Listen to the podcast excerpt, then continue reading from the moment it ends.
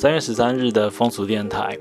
最近武汉肺炎在欧美地区的扩散程度越来越剧烈，那尤其像意大利，他们有宣布全国封城嘛？他们的总理也呼吁，就是国民不要有夜生活，要改变生活习惯。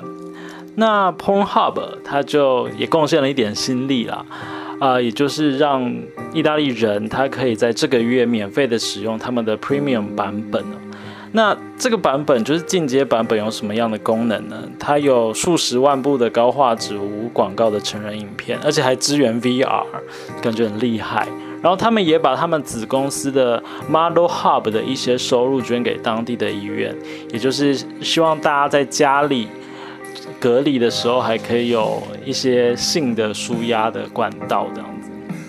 好，那另外一则新闻呢是，呃，台湾的新闻。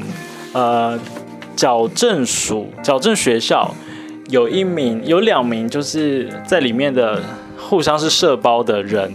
呃，冯姓的男性，他被控、被指控，就是要诚信男性室友帮他口交啊。那。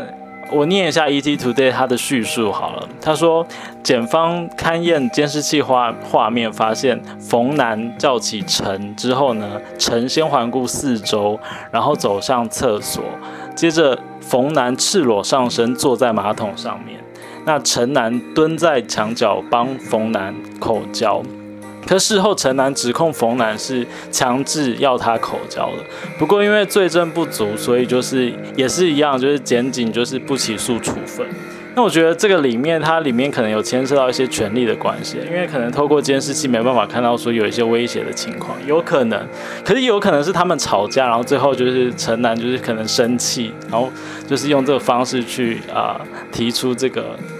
指控这样，所以其实我没有持太多的立场，就是分享这两个新闻给大家。明天见，哎，不对，应该下礼拜一见，拜拜。